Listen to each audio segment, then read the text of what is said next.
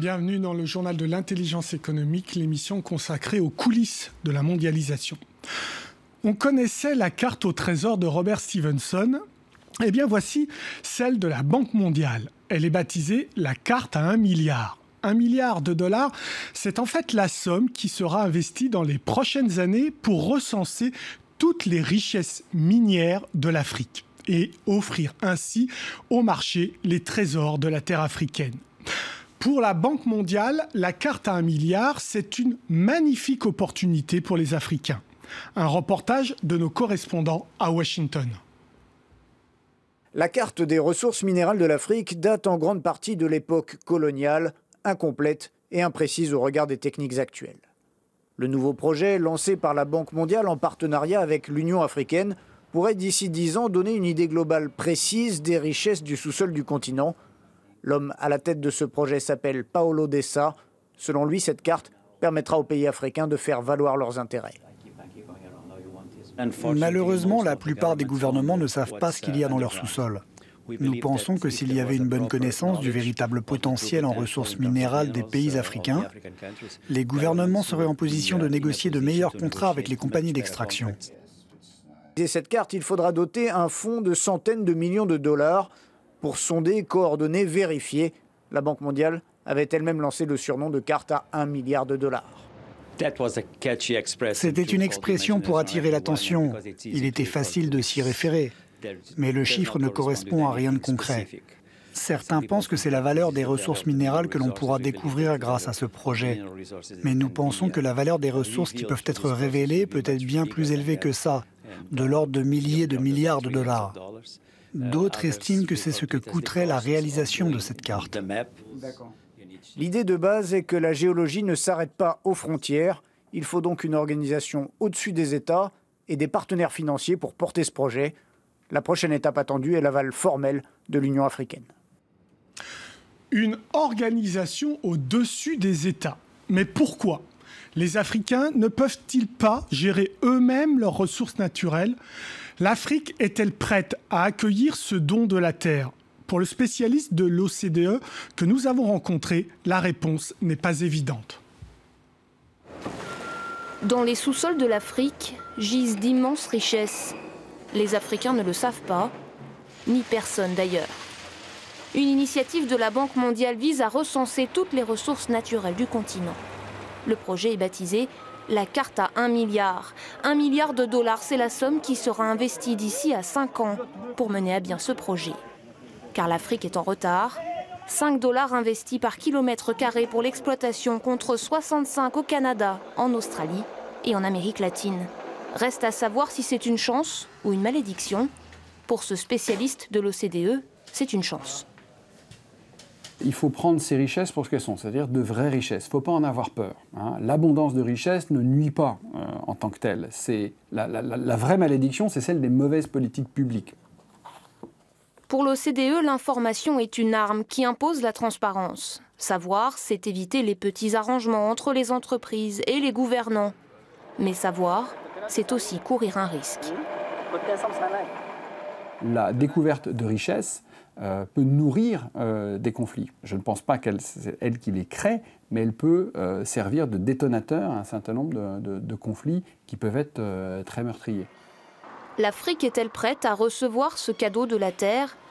Sa gouvernance est-elle suffisamment solide pour résister à la pression et à la loi des multinationales? Il faut bien comprendre que les ressources minières ou les ressources énergétiques en Afrique, elles ne sont pas exploitées par les États eux-mêmes ou très rarement, sauf en Afrique du Sud, par des entreprises africaines et sont très dépendants des moyens technologiques et financiers des grandes entreprises européennes, américaines, chinoises, euh, malaisiennes, que sais-je. Autrement dit, le citoyen africain est souvent exclu du partage des richesses. Les dirigeants politiques et les multinationales risquent donc d'être les grands gagnants de cette carte à un milliard. Bien avec moi sur ce plateau Grégoire Niodet, bonjour. Vous êtes chargé des questions financières au Secours catholique et Caritas France et vous êtes l'un des membres de la coalition internationale de la campagne internationale qui est intitulée Publier ce que vous payez. Donc c'est quoi votre démarche dans cette campagne internationale Publier ce que vous payez bah, Je pense que le titre résume très bien ce que, ce que ça veut dire. C'est une campagne qui est née donc, il y a une douzaine d'années pour justement demander aux compagnies du secteur extractif, euh, donc mines, gaz, pétrole, euh, et de plus en plus forêt, euh, ce qu'elles versent au gouvernement pour qu'ensuite on puisse demander des comptes sur l'utilisation de ces ressources. Est-ce que ça a servi le développement réellement ou des dépenses d'apparat ou autre Donc c'est de la transparence C'est un processus de transparence. Donc c'est vraiment la première étape indispensable avant d'aller plus loin pour savoir si on gère bien ces ressources. Alors vous l'avez dit, ça a commencé en 2002, je crois, cette campagne. Euh, aujourd'hui arrive cette initiative de la Banque mondiale avec euh, ce titre un petit peu euh, Stevensonien, hein, la carte à un milliard. Qu'est-ce que vous en pensez? Est-ce que l'Afrique est prête? Je ne sais pas si on peut dire que, l'Afrique est prête. Il y, a, plusieurs processus, notamment ces processus de transparence, qui peuvent permettre que ça arrive dans de bonnes conditions. Maintenant, je ne suis pas sûr que les gouvernements soient, d'une part, en capacité de bien négocier avec les compagnies pour euh, derrière euh, utiliser correctement ces ressources, euh, pour faire respecter à la fois les droits, les problèmes d'environnement, les questions d'environnement, de, les, les, les, conséquences que ça peut avoir auprès des populations environnantes des sites d'exploitation. Et puis ensuite, dans la gestion des ressources derrière, pour savoir si avec cet argent, ils vont plutôt acheter des hôtels particuliers ou de l'armement, ou financer des routes, la construction de centres de santé former du personnel euh, de santé, etc.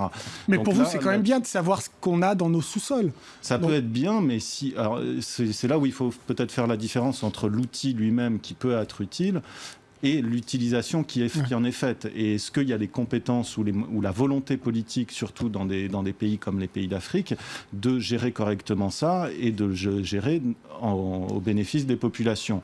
S'il n'y a pas vraiment ces conditions réunies, ça risque d'être un outil... Mais sincèrement, vous pensez qu'elles sont réunies, ces conditions, ou pas? Euh, on est en train, nous, on se, mobilise pour qu'elle soit réunie. Mais euh, maintenant, euh, c'est pas évident forcément qu'elle le soit. Alors 12 ans de campagne quand même, 2002 hein, à peu près. Qu'est-ce qu'on en tire là comme premier bilan? Parce qu'il y a certes la problématique des États et des gouvernants africains qui doivent jouer le jeu, mais il y a aussi les multinationales qui doivent jouer ce jeu-là de la transparence. Alors, alors ce qui est assez intéressant, c'est que lorsque cette campagne a été lancée, il y a eu un succès mitigé, mais un grand succès quand même immédiat, ça a été le lancement de l'initiative pour les transparences des industries extractives. Donc c'était à l'initiative des pays du G8, notamment de Tony Blair à l'époque. Et donc c'était l'idée de mettre ensemble autour d'une même table les compagnies, les gouvernements des pays de production et les organisations de société civile, les ONG, les syndicats, etc. Et donc d'avoir, euh, pour discuter à la fois des standards de publication, comment on allait publier ce qui était versé par les compagnies d'un côté, et les gouvernements avaient aussi à publier euh, ce qu'ils en Ce, qu'ils, euh, non, ce qu'ils recevaient. Ce qu'ils recevaient. de la part des compagnies et on comparait. Et on a eu parfois des surprises assez rigolotes euh, où il y avait des écarts de 30%. C'est arrivé au Congo-Brazzaville, par exemple.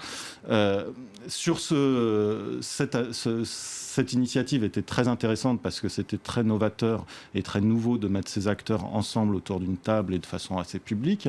C'est la même chose, donc ça se faisait à la fois au niveau des pays de production, mais aussi au niveau international pour avoir des règles un peu uniformes plateforme. Mais cette initiative n'était que volontaire, c'est-à-dire que c'était, euh, on n'y allait que ceux qui voulaient y aller. Donc pour les organisations de société civile, pas. C'était pas suffisant. Pas trop de soucis. Les compagnies y sont allées quand même en disant un truc volontaire, on pourra euh, quand même euh, y aller tranquillement sans trop se, mouiller. Et au niveau des gouvernements, là, ça a été plus compliqué. Et donc, bon, ça a quand même porté ses fruits. Ça n'a pas été facile forcément pour notamment les militants de société civile dans les pays de production. Certains ont été en prison, certains Certains ont, connu l'exil, des menaces, etc. Et alors, ça a avancé chez nous aussi. L'UE a diffusé des directives en 2013, donc là, qui vont être appliquées, c'est obligatoire d'ici les deux ans qui viennent. Voilà, et c'est là où on a reçu, là où il y a eu plus de, de, réticence de la part du, des compagnies, c'est que il y a eu, quand ça devient obligatoire, là, ça, ça, ça, coince un peu plus. Et donc, les compagnies ont, ont notamment euh, voulu que ce ne soit pas au niveau local, la publication, mais au niveau national et global. Donc chaque pays au niveau de chaque pays, mais nous, ça a été un de nos, nos, nos, nos de bataille, chevaux de bataille assez important, c'est de l'avoir aussi projet par projet pour que les collectivités, euh, les communautés locales puissent aussi avoir cette information et autour des sites de production puissent aussi demander des comptes sur les ressources qui sont sorties de leur sous Donc je disais directive européenne de 2013, est-ce qu'elle a été appliquée dans le champ national, euh, par exemple en France? En France, ça vient d'être euh, voté, d'être comme on dit transposé, c'est-à-dire un droit européen qui est transposé en droit national. Euh, il y a cette même, en fait, c'est parti aussi des États-Unis dans le cadre de la loi sur la régulation en 2010, qui a, mais ça a pris du retard mmh. depuis, et notamment parce que le lobby pétrolier américain a porté plainte contre cette cette réglementation et euh, ça a été transposé au niveau britannique, au niveau français et au niveau allemand. Donc mmh. on est à peu près dans les clous.